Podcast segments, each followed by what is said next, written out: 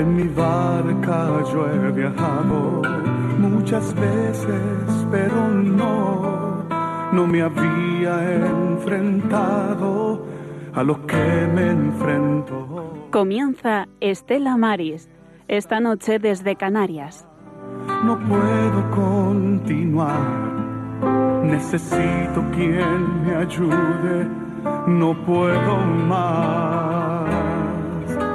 Mi barca se está hundiendo y nada yo puedo hacer, pues no tengo la experiencia que tendría un capitán que va reuniendo esfuerzos.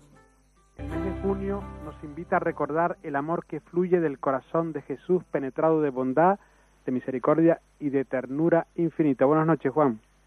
Noches, querido Francisco, y toda nuestra audiencia, por supuesto a los compañeros que están con nosotros hoy aquí. Así es, empiezas tú con la escaleta del programa de hoy. Sí, con la hoja de ruta. ¿Sabes cuál es la edición número? 299, gracias a Dios. La próxima será Dios mediante la 300, La si, Dios 300, quiere, si Dios quiere. cercano a una festividad importante, la fiesta del Carmen. Efectivamente, y del Domingo del Mar, que es importante subrayar este dato, mm, tal vez poco conocido en España, pero es una celebración el segundo domingo de julio, el Domingo del Mar, a nivel internacional y ecuménica. Esta es la...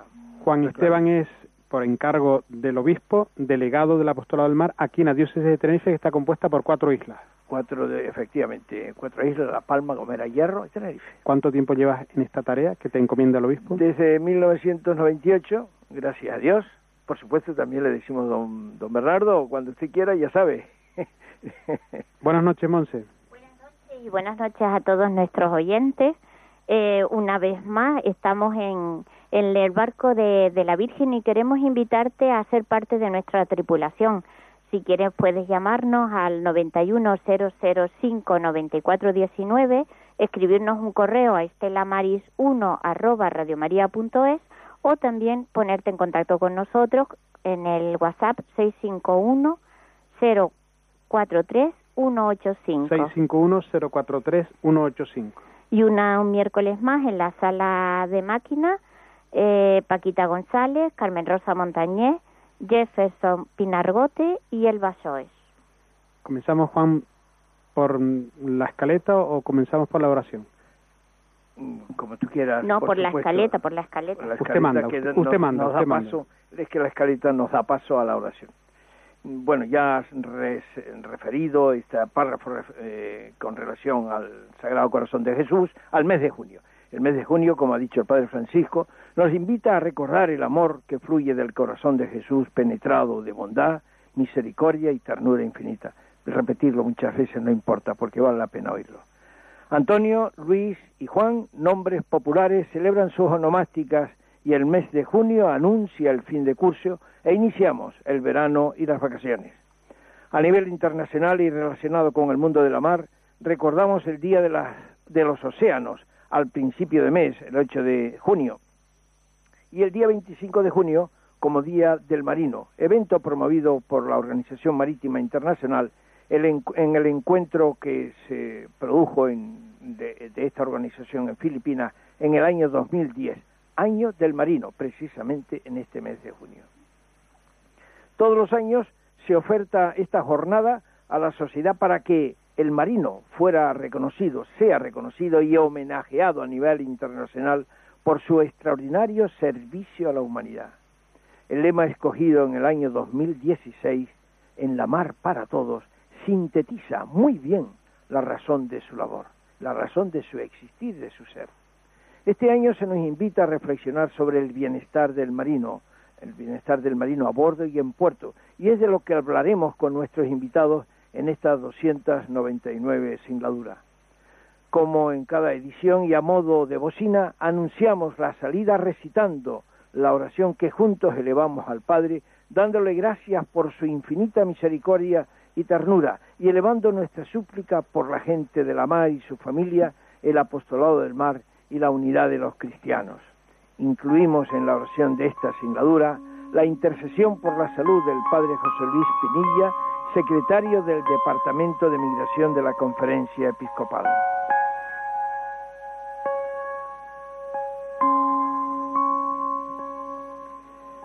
Tenemos al otro lado del teléfono para este momento orante con el que vamos a comenzar esta singladura 299 del Estela Maris a Ángeles Vialba. Buenas tardes, Ángeles. Buenas tardes. ¿Puedo rezar? En el nombre del Padre, del Hijo y del Espíritu Santo. El templo de Dios es signo de presencia divina entre los hombres. El desierto, la zarza y la montaña, el río, el firmamento, bosques y piedras, lugares en que Dios dejó su huella. ¿Por qué no construir a Dios su casa? Que siempre permanezca con nosotros. ¿Quieres estar con Dios? Vas a su templo. Qué cómodo, qué fácil, qué seguro. Dios siempre dispone en el santuario, disponible en el santuario. Mas Dios es libertad, es puro espíritu y soplo donde quiere, desbordante. No puede ser domesticado, atado a las necesidades de los hombres. Su templo es el amor, donde hay amor. Su templo es la palabra, que es quien escucha. Su templo es comunión, partir el pan. Un solo corazón. Allí está Dios. El más hermoso templo fue Jesús, relicario de Dios, de su presencia, por violentos y ciegos profanado. Fue reconstruido solo en tres días. Acuérdate, acércate a Jesús, puertas abiertas, y entra en lo más profundo del misterio. Y si guardas su amor y su palabra, tú te convertirás en otro templo. Amén. Amén. Gloria al Padre y al Hijo y al Espíritu Santo. Como era en el principio, Principio, ahora, ahora, y siempre, por, los siglos de los siglos. Amén. María Estrella de los Mares, Ruega ruega, por por, nosotros. nosotros. María del Monte, Monte Carmelo, Ruega, ruega por, por nosotros. nosotros. María Auxiliadora de los Cristianos, Ruega, por nosotros. Muchas gracias. Ángeles Vialba es religiosa asuncionista por tener este momento de, de oración con el que iniciamos esta travesía de hoy aquí en Radio María, el Estela Maris. Bueno, Estela Maris, el programa de los hombres de la mar en la radio de la Virgen. Juan, nuestra intención es tener a un, un- un invitado. Sí, efectivamente, nuestro primer invitado de hoy eh, será don Juan Antonio Conde. José Antonio. José Antonio, perdón, José Antonio. Y eso que Él es capitán de la Marina Mercante. ¿no? Sí, sí, es capitán de la Mercante, ya conocido nuestro, ya intervino en un programa en el Puerto de la Cruz hace unos años. Lo que pasa es que hoy ha ascendido, ¿eh? José Antonio, capitán, buenas noches. Hola, buenas noches, ¿qué tal? Gracias Eh, disculpa, pero eh, te oigo un poquito bajo, la verdad. Yo te oigo perfectamente bien. Ah, bueno, pues... Intentamos elevar el tono de la voz. sí, por favor, porque lo oigo bastante bajo, no, no, no logro oírle. ¿Qué te parece, José Antonio, este evento internacional? La promoción de este evento internacional. Eh, pues eh, una cosa, mm, consideramos que es una cosa muy importante, la verdad, la, un evento que ha constituido la OMI, la Organización Marítima Internacional, en la conferencia, como bien dijeron ustedes, de Manila del año 2010, donde se aprobó el nuevo STCW, y en la resolución número 19 de aquella conferencia, pues se aprobó hacer este evento una vez al año, el día 25 de junio, para promocionar entre, entre toda la población mundial el, el transporte marítimo y reconocer a- al sujeto más importante del transporte marítimo, que es la gente de mar, que gracias a ellos pues disponemos de muchos bienes nosotros. Como siempre, encuadrado dentro de un lema. ¿Cuál es el lema de este año? Pues este año la OMI, la Organización Marítima Internacional, quien es, que es quien organiza todo este tema de- del Día del Marino, ha elegido un tema, un, lema que es el bienestar de la gente de mar.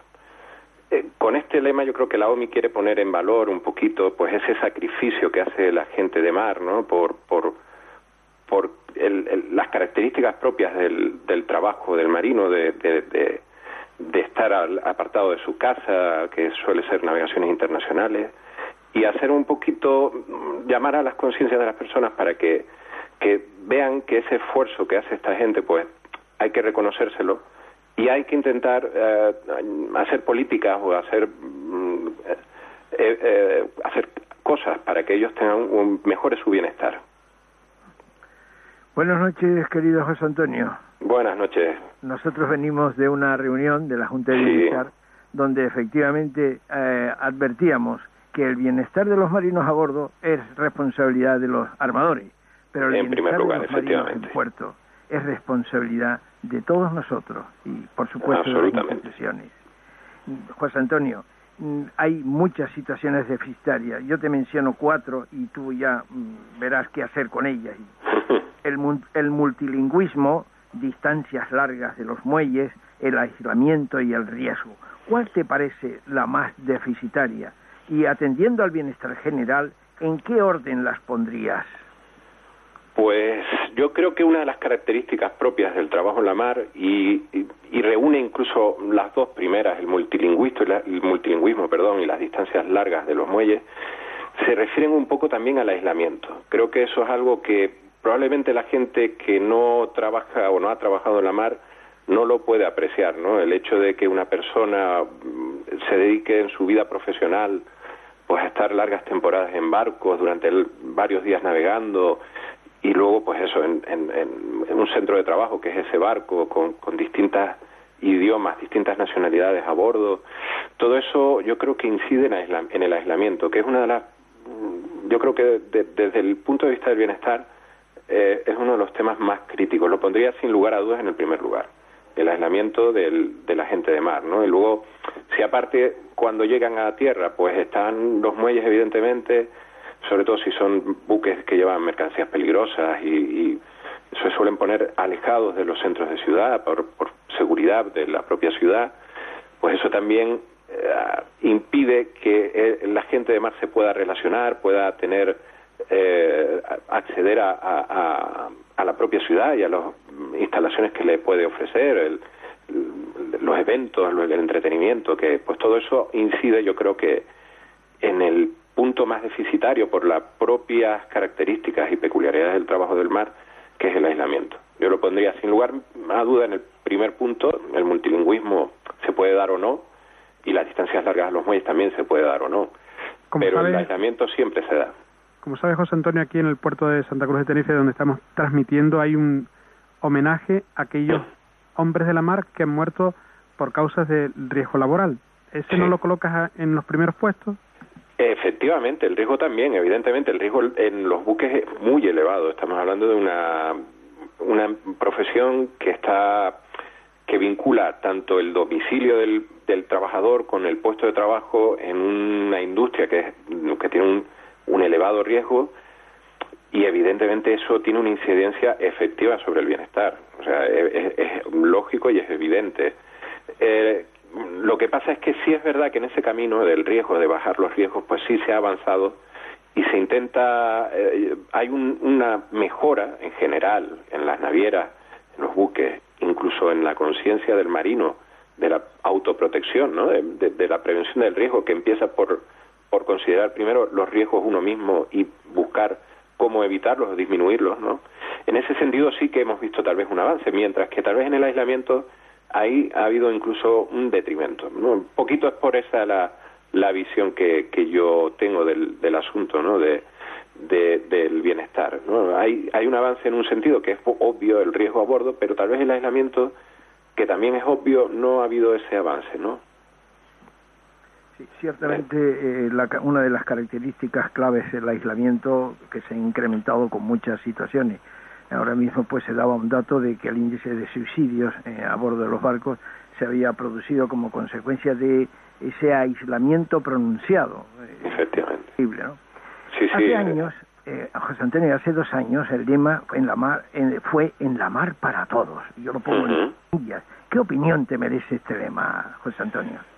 Pues mira, esto eh, aprovecho unas palabras que oí de, su parte, ¿no? Y en nuestra reunión que mantuvimos hace el lunes, celebrando también nosotros el Día del Marino, y creo que es un lema absolutamente adecuado, ¿no? Estamos hablando de una parte de la población mínima que se dedica al transporte marítimo, que es la gente de mar, que estamos hablando pues tal vez del orden de, del millón, del millón y medio de personas, que dan servicios realmente a 7.000, 7.500 millones de habitantes que tiene el mundo ahora mismo. Y el 90%, como sabemos todos bien, el 90% del transporte mundial se hace hoy por, por vía marítima. Es impensable concebir el mundo de hoy sin el transporte marítimo, ¿no? Eh, y, está en manos de, de ese pequeño porcentaje que está para todos nosotros. Cualquier cosa que podamos pensar, que podamos tener nosotros, probablemente ha venido a través de un buque que ha llevado incluso primero las materias primas a esa fábrica donde se han procesado, se ha sacado un producto y se ha vuelto a embarcar en un buque que nos lo ha traído a, a, nuestro puerto más cercano y de ahí a nuestra casa o al local donde lo hemos comprado. yo creo que, que refleja esa importancia, ¿no? el, el ese lema que tuvo hace dos años la, la OMI, eh, porque va bien elegir y creo que es bastante más, bastante adecuado, muy adecuado. Es precioso, es que es Sí, absolutamente. es precioso. Mm. Eh, ¿Qué otra mm, que se te venga a la cabeza? ¿Qué otra por, por mejorar incluso la información que estamos trasladando y lo vamos a preguntar a todos. ¿Qué otra eh, situación de, de, déficit de bienestar, de bienestar deficitario, te viene ahora a la cabeza, José Antonio?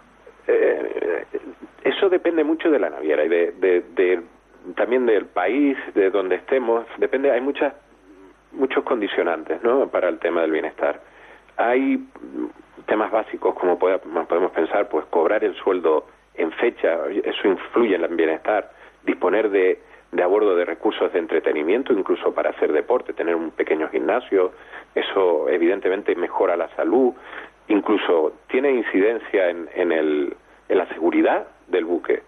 Eh, el, tener derecho a la repatriación una vez que ha eh, abandonado el servicio a bordo, todos esos son condicionantes que afectan al bienestar que en navieras pues sean más o menos importantes suelen estar resueltas con cierta eh, suficiencia pero eh, evidentemente aún tenemos casos de navieras de buques subestándar que solemos llamar buques que están digamos por un debajo de un estándar que nosotros toleramos en eh, digamos en el ámbito europeo no que, se pueden dar pues abandonos de tripulaciones en un puerto dándose pues no un, un una situación lamentable ¿no? para, para esas tripulaciones o que no cobran su sueldo o que tienen déficit incluso de suministro de comida o de no acceso a la salud, que también hemos visto alguna vez.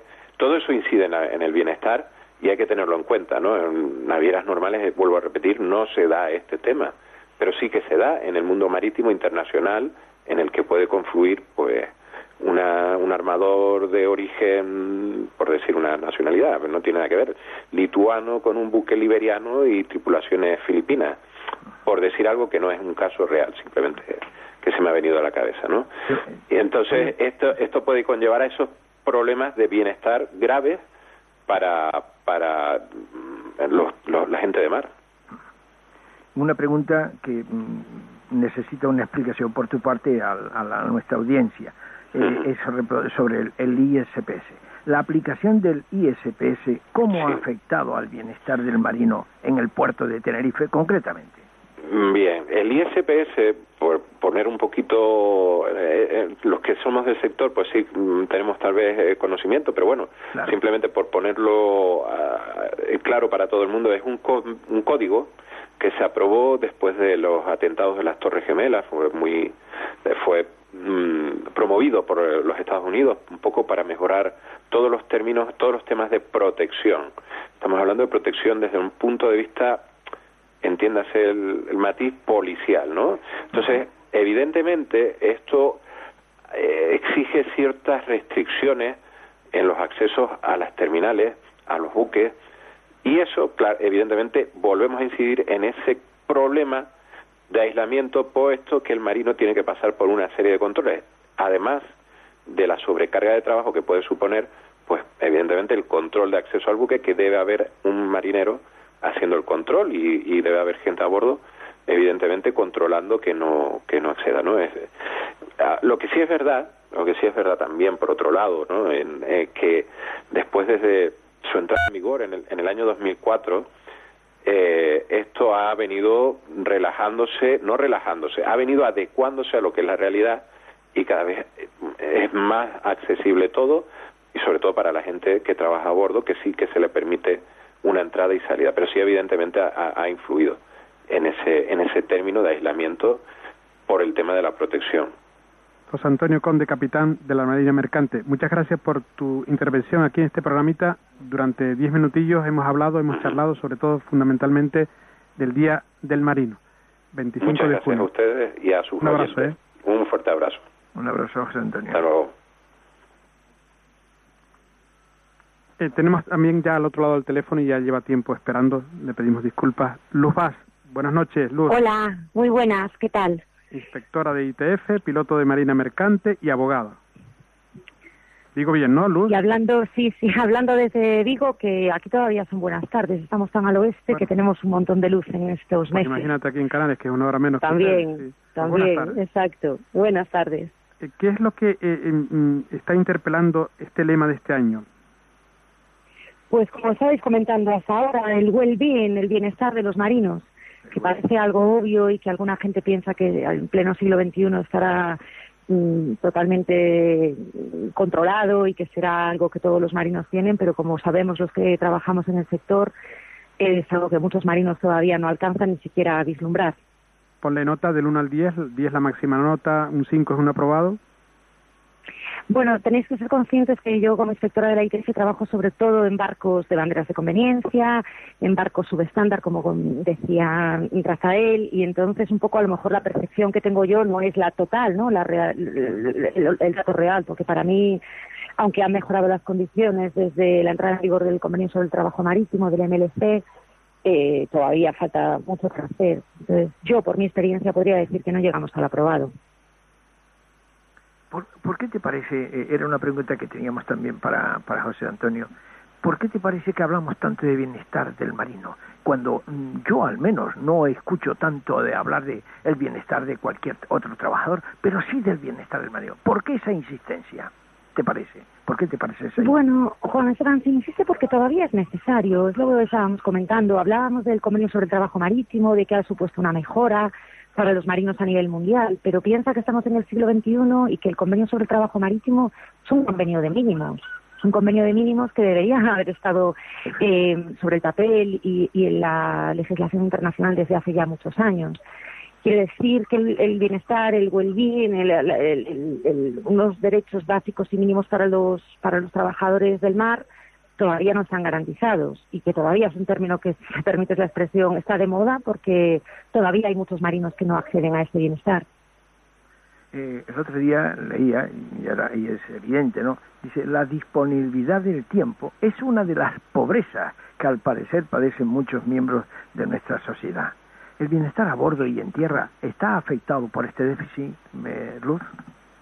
Eh, vamos a ver, los, Claro, los marinos que navegaron, españoles y extranjeros, pero que navegaban hace muchos años, navegaban en otro tipo de barcos, para empezar, no eran buques contenedores, por ejemplo, en un bull carrier, incluso en, en, buques tanque, iban de un puerto a otro en carga general, y, disponían de, tiempo para poder bajar a tierra, disponían de, condiciones, disponían de respeto y había unas tripulaciones eh, suficientes a bordo. El marmitón, había unas figuras que han desaparecido, el radio. Hoy en día las tripulaciones son reducidas, mínimas, principalmente para ahorrar eh, costes para la naviera y hace que los marinos tengan que trabajar más horas a bordo el tipo de barcos de los que estamos hablando eh, eh, en la actualidad, pues ya sabéis cómo funcionan los buques portacontenedores, están muy poquitas horas en, tierra. Entonces, eso afecta también al, descanso que ellos pudiesen tener en tierra. Y a veces, cuando llega a puerto, si no están de guardia, es que no tienen ni ánimos ni fuerzas para salir.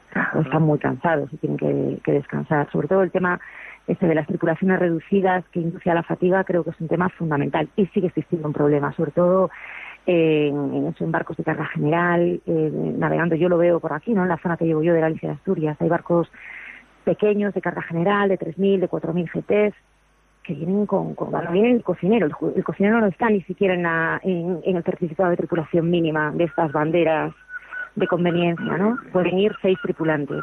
Y afortunadamente en este sentido estamos haciendo un esfuerzo conjunto eh, los inspectores no, los inspectores de las capitanías marítimas y la IPF y hemos conseguido añadir algún tripulante a bordo cuando, cuando los barcos recalan en nuestros puertos, porque claro, eh, si nos ponemos a, a revisar las eh, horas de trabajo y de descanso, es un documento oficial y necesario a bordo, de acuerdo con el convenio sobre formación, titulación y guardia de la gente del mar, de la OMI, y ahora el convenio sobre trabajo marítimo, los papeles están a bordo y están cumplimentados. Pero eh, con un mínimo de sentido común y de cabeza puedes ver perfectamente que, esos registros no son reales en ese tipo de barcos. Porque, pues eso, habiendo tan poca gente a bordo, pues tienes eh, a las seis el práctico a bordo eh, y resulta que está el capitán durmiendo, a las ocho estás atracando, apertura de bodegas, el primero descansando y los propios tripulantes acaban confesando que no han dormido muchas horas. Hemos seleccionado cuatro situaciones de, eh, deficitarias de bienestar, muy por encima. Eh, eh, podríamos llenar un montón, pero para cada invitado cuatro situaciones. Tripulaciones reducidas, salarios en función del lugar de origen, prácticamente, o de bandera, piratería, abandono. ¿Cómo ordenarías esa, según el, el, el, índice deficitario que tú valores? ¿Cómo los ordenarías? Bueno, yo, estaba hablando de las tripulaciones mínimas porque eso es algo que se da en la navegación regular. O sea, eso pasa en muchos barcos. Entonces, eh, eh, creo que, tiene una importancia, eh, pues, a nivel general, ¿no? Que afecta a la seguridad también y afecta, hombre, muchísimo, claro que afecta muchísimo la seguridad del propio barco y, por supuesto, de los propios tripulantes, pero también de los que comparten el espacio marítimo, ¿no? Claro. El tema del abandono de marinos para mí es un tema cercano porque yo, por mi profesión, eh, he llevado un montón de casos de tripulaciones abandonadas y la verdad es que desde el punto de vista eh, pues del puerto, desde el punto de vista jurídico, desde el punto de vista económico y social, pero es que es un tema que afecta a nivel humano es, es una situación que, que, es absolutamente dramática, porque son tripulantes normalmente que están lejos de su casa, que llevan un montón de meses sin cobrar, en algunos casos los barcos se quedan sin provisiones, sin combustible, sin electricidad, por tanto, a bordo, y son casos absolutamente dramáticos. El tema de la piratería, que desde aquí nos puede parecer lejano, es un tema fundamental también. Se habló, se habló mucho de la piratería en Somalia, pero hay muchas más zonas de piratería. De hecho, ahora se ha incluido también en las pólizas y en la zona, como zona de riesgo eh, la zona de West África, de África del Oeste, el Golfo de Guinea y etcétera. El estrecho de Malaca es una zona perfectamente conocida. Y afecta a muchos tripulantes, porque bueno, yo conozco a tripulantes, compañeros míos de la escuela, e incluso también en la pesca aquí en Vigo, que han sufrido situaciones que cuando te las cuenta eh, alguien parecen como de una película. Es una situación en la que tu propia vida está en riesgo. Entonces, creo que, que, que, alguien que viva en tierra, que no tenga contacto con el mar, esto lo puede ver como algo absolutamente extraño y para mucha gente que navega por esas zonas es, algo que tiene que tener una precaución a diario. El tema de la falta de, o del impago de salarios, en esos salarios tan bajos, pues como comprenderás también para mí como inspectora de la ITF es un asunto del día a día. Mira, el día del marino, propiamente dicho, el día 25 teníamos eh, instrucciones de la Oficina Central de la ITF de hacernos fotos en los barcos que fuésemos a visitar y, bueno, pues yo también quería felicitar a los marinos en su día y fue a tener una inspección de rutina a un barco, pensando que, bueno, pues comprobar un poco la documentación y ver que todo estaba bien. Que los tripulantes no habían cobrado, algunos de ellos durante cuatro y cinco meses, a otros les debían eh, periodos de vacaciones de otras campañas, y una situación que es absolutamente dramática en el puerto de Vigo. Es decir, no son casos, eh, bueno, pues afortunadamente sí, ¿no? Es el, el, el 100% del tráfico, pero es que prácticamente en todos los puertos, incluso en España, no voy a decir todos los días, pero todas las semanas hay estos problemas. Y problemas de que los tripulantes llevan muchísimo tiempo a bordo sin poder eh, conseguir su repatriación, etcétera. Muchas situaciones deficitarias y es muy difícil ordenarlas. Sí, para mí sí, ya veis que yo no soy capaz de poner orden en ellas. Si, me centro una me parece fundamental, pero luego pienso en las demás y también. Son todas unas situaciones muy complejas porque afectan a los circulantes. Digo que si crees que las instituciones marítimas son conscientes de su responsabilidad en dotar de medios y servicios al puerto para el bienestar del marino en puerto. Bueno, vamos a ver, creo que se está mejorando creo que se está mejorando, pero claro, eso quiere decir que es que antes eh, pues había un déficit fundamental. Yo tengo la experiencia en Vigo, por ejemplo, eh, la Autoridad Portuaria de Vigo ahora mismo tiene el tema social, sociolaboral, del bienestar de los marinos, de recibir a la gente que viene a Vigo como una prioridad.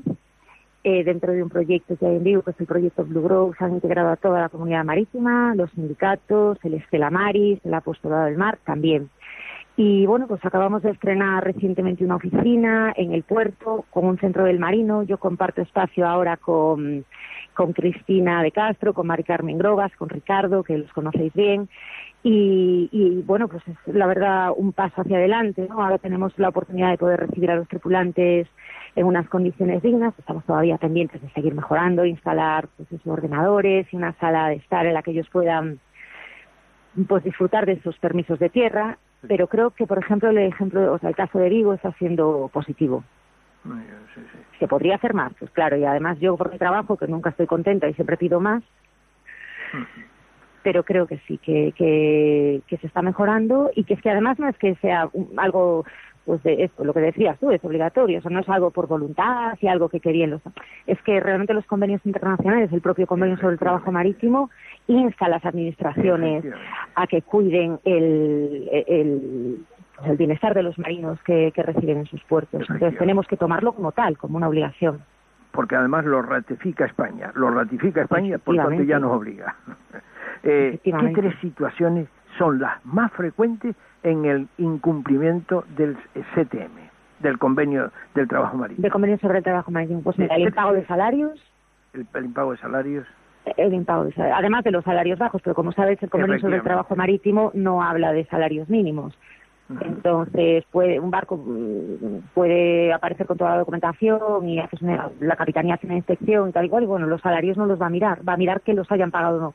Eh, regularmente, pero no hay un mínimo. la tabla salarial que hay es una recomendación, pero no es obligatoria. Entonces, el impago de salarios es muy frecuente.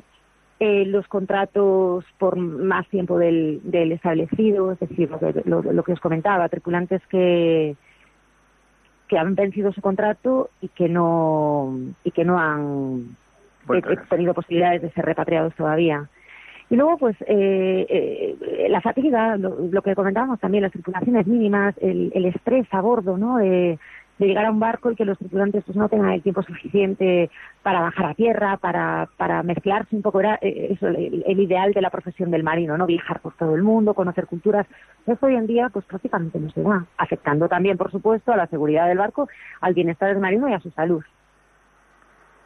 Luz, cortito y al pie, por tanto, un mensaje que te gustaría trasladar a las instituciones marítimas en orden a mejorar el bienestar del marino en puerto? Cortito y al pie. Eh, pues solamente me gustaría recordar a las instituciones y un poco a la población en general, que es que eh, prácticamente todo lo que llevamos puesto ahora, los que estamos hablando y escuchando, ha venido a nosotros por vía marítima.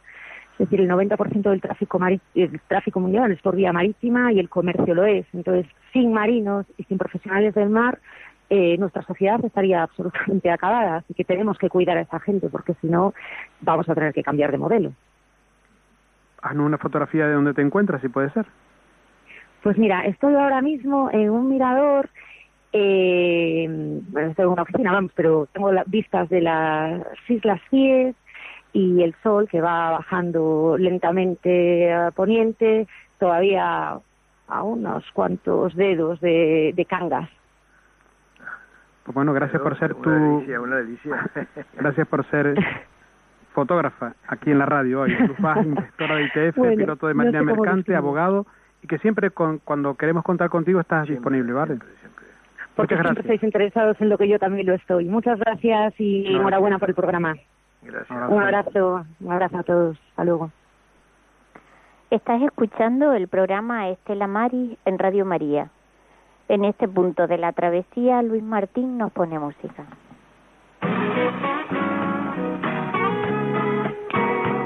Música aquí en el Estela Maris, como si fueran sonidos para el alma porque siempre se suele decir que en la vida todo tiene un principio y un final.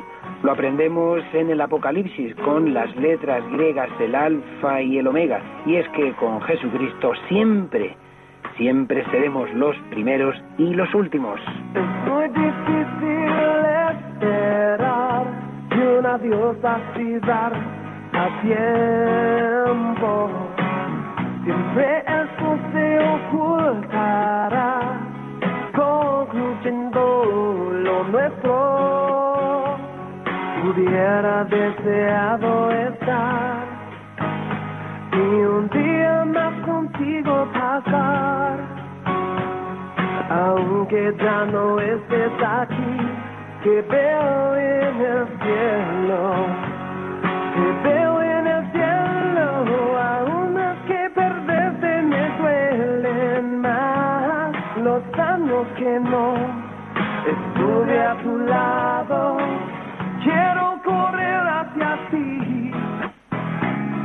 Te quiero enseñar. Lo que he logrado, pues lo que más duele es ya no poder vivir junto el sonido del grupo norteamericano Petra, en griego piedra. Y sobre esa piedra edificaré tu iglesia. allá, es increíble. 20 años en el mundo de la música cristiana contemporánea. Petra ha sido la banda de cristiana con más ventas, en torno a los 6 millones de discos vendidos a lo largo de dos décadas, sonando aquí en Stella Maris de Radio María. Aunque ya no estés aquí, allá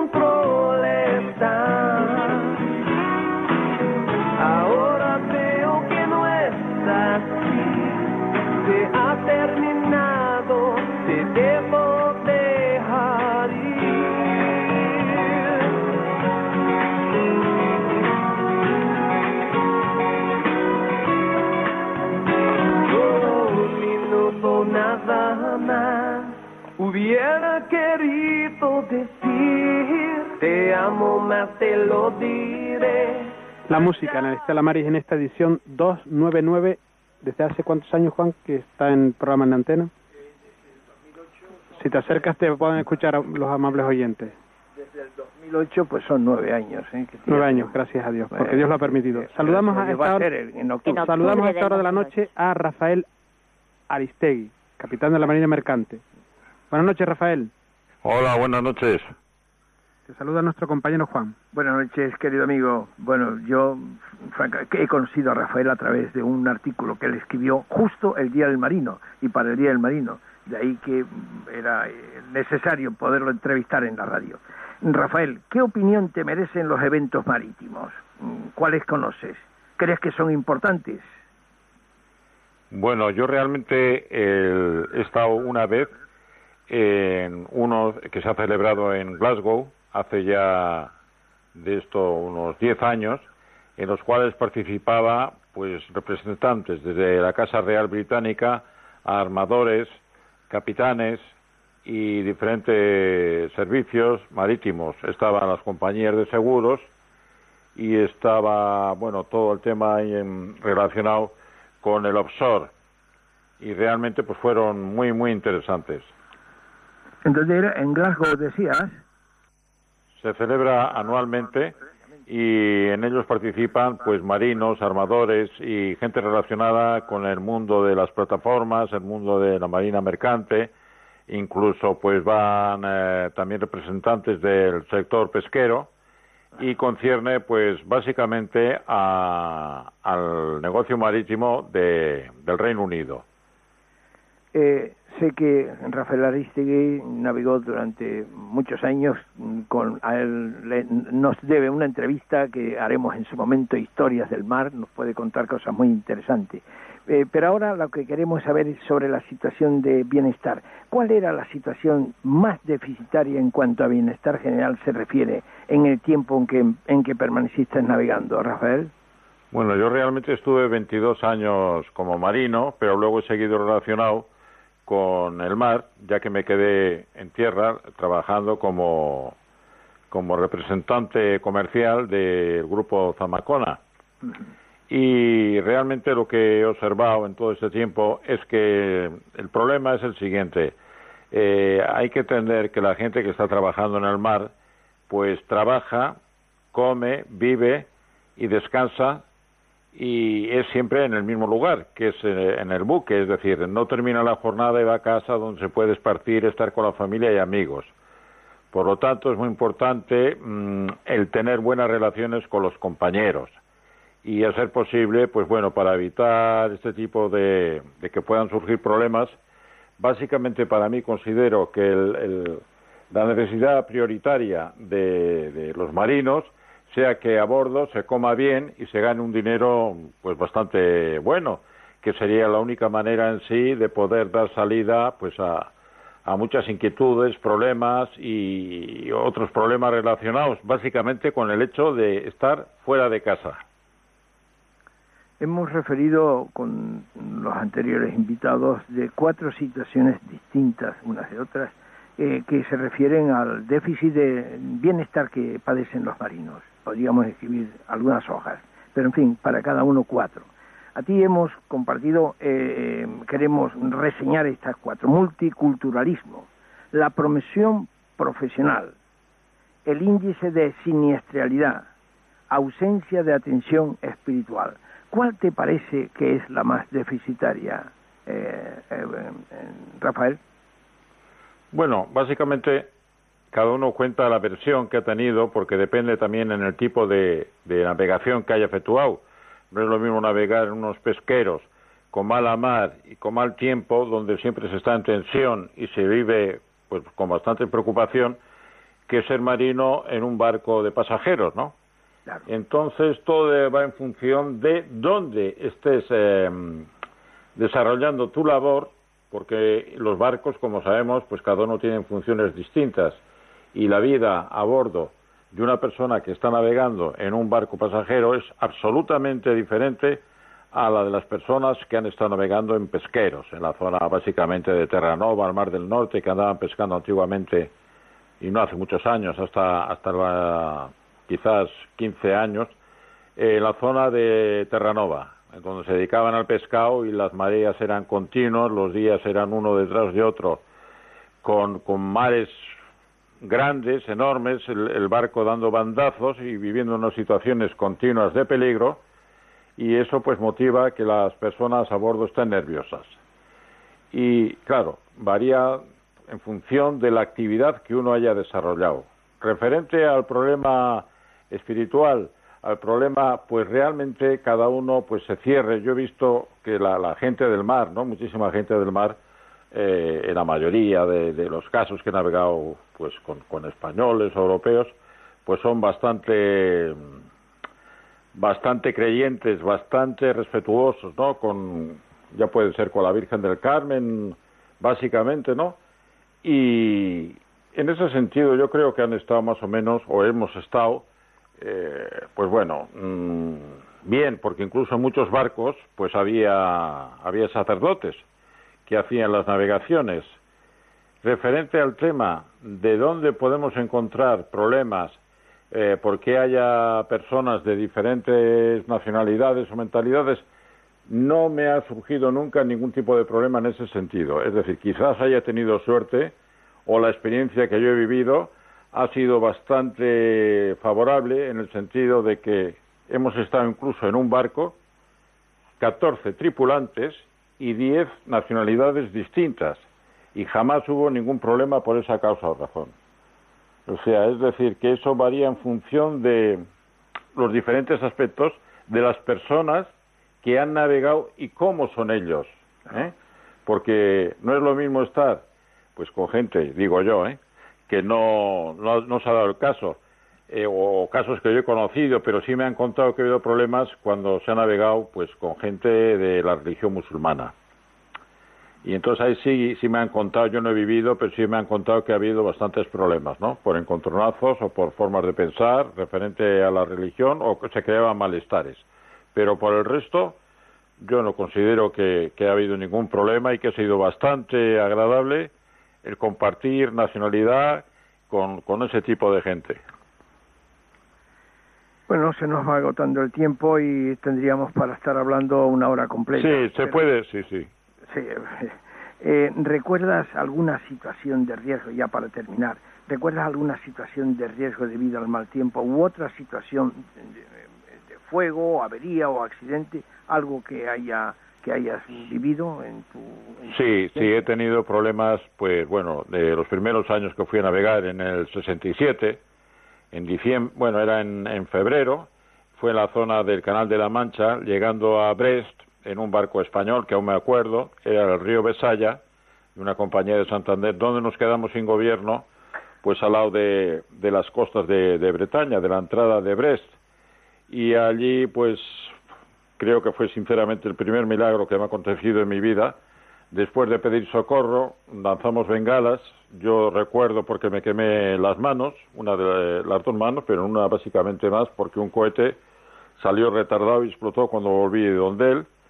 Y ahí sí que nos echaba la mar a, tierra. Y afortunadamente, pues vino los servicios franceses, vino un remolcador y un buque de guerra. Y estando a menos de, de 100 metros de las rocas, pues conseguimos Increíble. conseguir el, el, el, remolque, el cabo que nos había dado, y llegamos a puerto, pues, o sea, bastante tranquilos, pero con pequeños problemas. Problemas, pues bueno, básicamente hubo dos tripulantes malheridos y destrozos en, en el bote salvavidas y en algún otro equipamiento del barco. Pero esa fue la experiencia más fuerte, quizás, que he tenido yo como, como vivida, ¿no? Aunque años más tarde sufrí otra muy grave en el Golfo de México, en invierno, en diciembre, era el día 22 de diciembre, en el cual estábamos navegando en el Golfo de México y se levantó un temporal muy fuerte, los famosos norders de los vientos, y allí sí que vimos un barco que se hundió delante nuestro, que era el Santa Rita, un barco venezolano. Eh, luego, posteriormente, sí he tenido problemas, pero han sido todos, pues bueno, más o menos posibles y evitables en cierta medida porque han sido varios ciclones que en el periodo que estuve navegando en esa zona, que fueron 12 años, pues sufrió, sufrimos. Pero vamos, no fueron de mayores consecuencias, ni tan uh, desagradables, ni accidentados como estos dos. Rafael, gracias por contarlo aquí en este, en este programa de Estela Maris en Radio María a esta hora de la noche, capitán de la Marina Mercante, Rafael Aristegui. Contamos contigo en próximas ediciones. Seguro. ¿Te parece? Historias. Eh, perfectamente, estoy a vuestra disposición. Lo que pasa es que el tiempo apremia, pero sí que se podían extender bastantes temas de, de los que hay, que son muy importantes y muy interesantes. Muchas gracias, gracias amigo. Buenas tardes. ¿eh? Buenas tardes, hasta quedan, luego. Buenas, buenas tardes. Quedan prácticamente cinco minutillos de, de programa, de espacio. Y tenemos al otro lado del teléfono a Javier Perisegarra. Perisegarra, sí. Buenas noches, Javier. Hola, buenas noches desde Castellano. Jefe de máquinas, desde Castellón nos escucha. ¿Desde cuánto tiempo mmm, navegando? Yo navegando estuve desde el año 79, eh, unos 20 años en total, empezando desde la época de alumno de máquinas hasta posteriormente hasta el año 2000 hasta el año 96, 96 que ya pasé a prueba de posiciones y pasé a ser inspector de Capitanía Marítima. Así a bote pronto, porque estamos en esto, en hablando de esto precisamente con motivo del Día del Marino. ¿De cuál, cómo valoras el bienestar general en el tiempo que has vivido a bordo? Hombre, yo la temporada que viví, que es desde los años finales del 70 hasta el año 94, realmente siempre navegué en petroleros, con lo cual pues se notaba mucho el aislamiento. Eh, he tenido buenos recuerdos, pero también a la vez también tuve malos recuerdos, por ejemplo, navegando con bandera de conveniencia, con tripulantes oficiales yugoslavos y tripulantes filipinos, donde había un, un, aislamiento total de los oficiales hacia los tripulantes y unos maltratos. Yo ahí estuve solamente dos meses porque vi el ambiente y no era nada sano, ¿no? ni el capitán ni los oficiales. He vivido esa la peor experiencia que viví. Posteriormente navegando en petroleros siempre he sido carne de, cañón de, de, petróleo pues en barcos españoles no he tenido nunca así temas de, de mal de mala relación con las tripulaciones Eh, uno de los problemas, como bien ha dicho José Antonio Comte de principio y sobre todo en los big tankers, en los grandes petroleros, que es donde yo realicé casi que toda mi vida profesional, pues es ese aislamiento. Cuando llegas a puerto en la vida del mar, tienes que más trabajo porque tienes tus bombas calderas y encima tienes mantenimiento del barco. La gente de máquinas, cuando llegábamos a puerto, pues ya sabíamos que nuestra poca relación que podíamos salir, pues era mínima. Eh, buenas, buenas noches, Javier. Un fuerte abrazo. Bueno, buenas noches, Juan Esteban. Eh, hemos estos días hemos estado hablando largo y tendido. Yo menciono cuatro situaciones, como a todos los demás compañeros, cuatro situaciones de bienes. De, Aparte de la que él ha señalado, la. Efectivamente, efectivamente. Estancias cortas, comunicación deficitaria, transporte de el transporte portuario nulo prácticamente. Vamos a ver, eh, de las cuatro situaciones, eh, especialmente la que significa para los oficiales de máquinas, porque tienes que estar muy especializado, es la falta de medios tecnológicos, porque da cuenta que cada barco hoy en día se modifica mucho, entonces por parte de los armadores nunca ha habido esa intención de especializar o, de darte un conocimiento, ¿no? Te lo tenías que montar tú. Otro de los problemas más graves que también hemos sufrido por parte de estas, eh, yo en mi caso, como ha dicho antes José Antonio Comte, transportando mercancías peligrosas era el transporte portuario.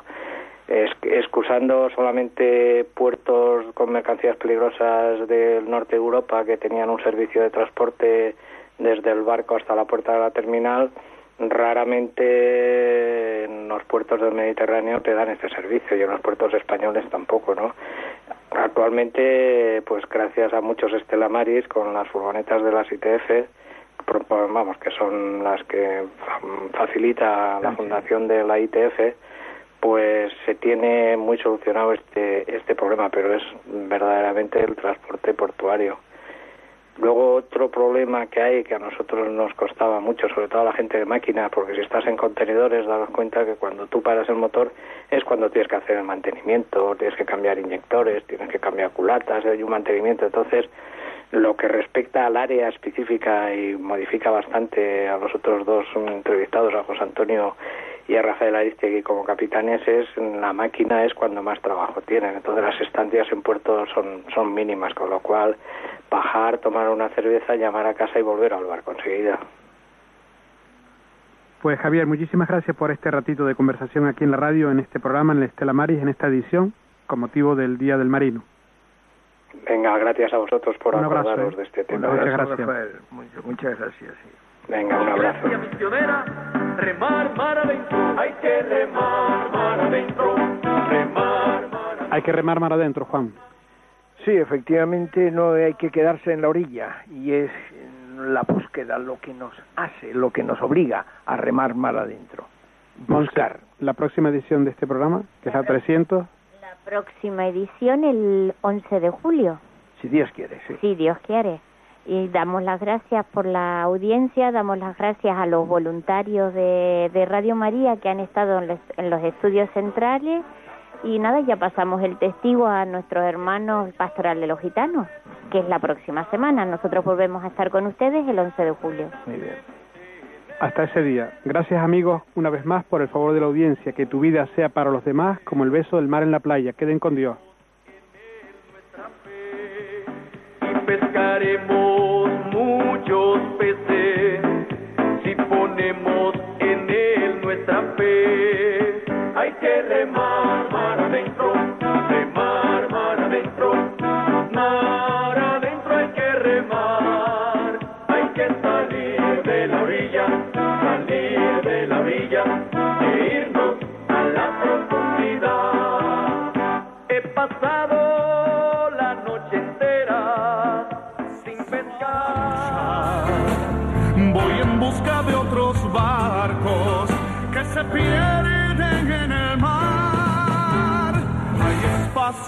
suficiente, todos se podrán salvar. Y seguridad completa, me acompaña el capitán. Así concluye Estela Maris, hoy desde Canarias.